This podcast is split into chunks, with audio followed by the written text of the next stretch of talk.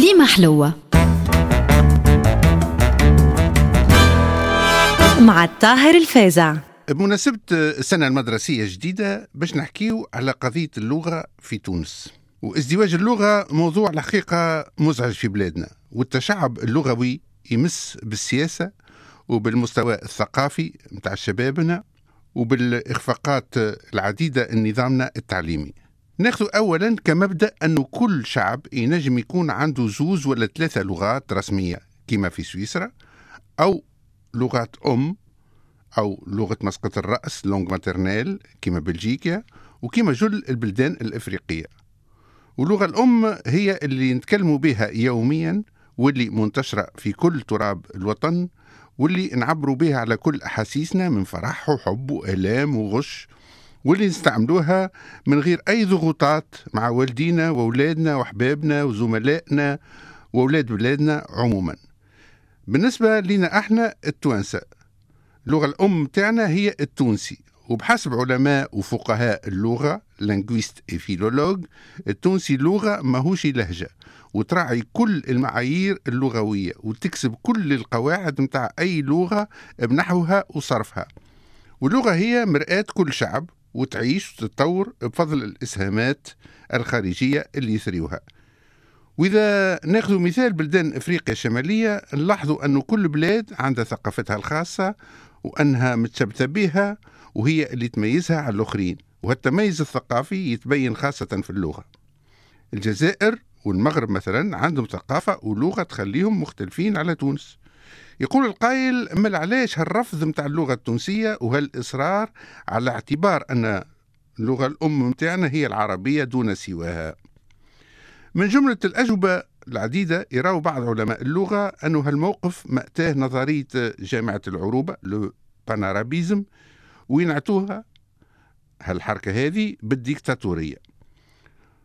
وهالحركة السياسية الثقافية الإيديولوجية اللي تدعو لوحدة البلدان العربية تعتبر نفسها لسان الدفاع عن الهوية العربية.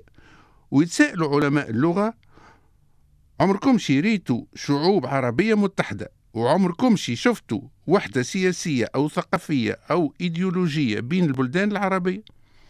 ويقولوا أنه هذا غلط في غلط خاصة بعد أحداث 14 جانفي 2011 وين الانتفاضة الشعبية كان شعارها ديجاج إذا الشعب عبر بلغته الثانية اللي هي الفرنسوية وكي نجيو نظامنا التربوي نلاحظوا أنه غياب هوية لغوية خلق مشكل كبير على المستوى الثقافي والذاتي لدى الشباب.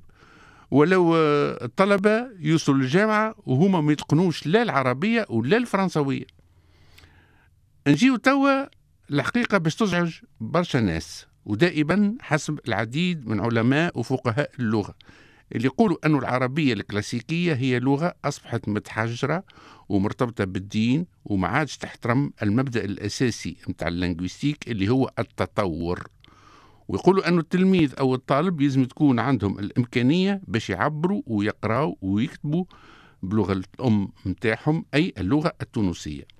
وكذلك اللغة الفرنسوية لأنهم هزوز لغات الوحيدين في تونس اللي ما همش متحجرين وقاعدين يتطوروا كل يوم بإدماج كلمات وتعابير جديدة متصلة بالإعلامية والطب والعلوم والمعلوماتية وغيرهم.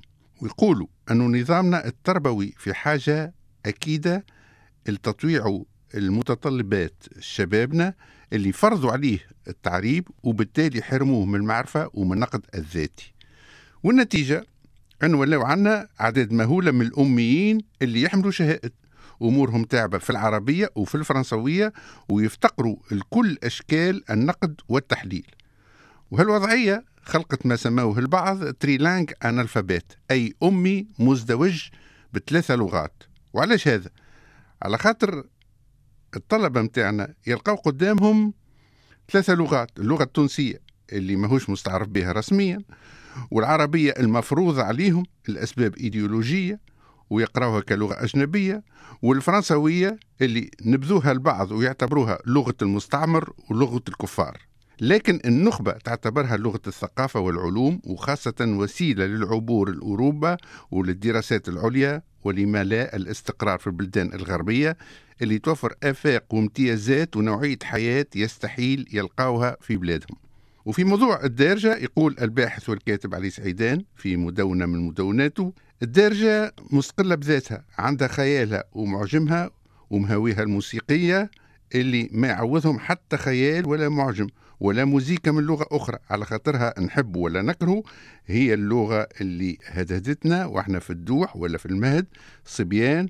وما تفرزتش علينا بمدب ولا بمعلم بالعصا ولا بمسطرة والضرب على الكراسح ولا بالفلقة والسقين معلقة والمعلمية متاع الدارجة اللي صنعوا لها عرش كل واحد رصع له بمعرفته وبخبرته.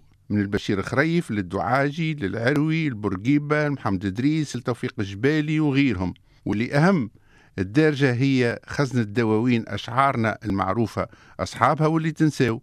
أما قعد كلامهم في وجداننا وذاب في مهجتنا. وأمثالنا الشعبية وغنانا وأفراحنا كيف نمحيوها من ذاتنا كأننا محينا رواحنا وانتحرنا.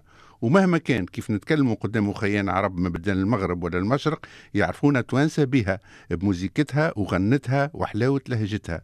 واللي حاشم منها يسيق. أرض الله واسعة وماهيش قاعدة ليه.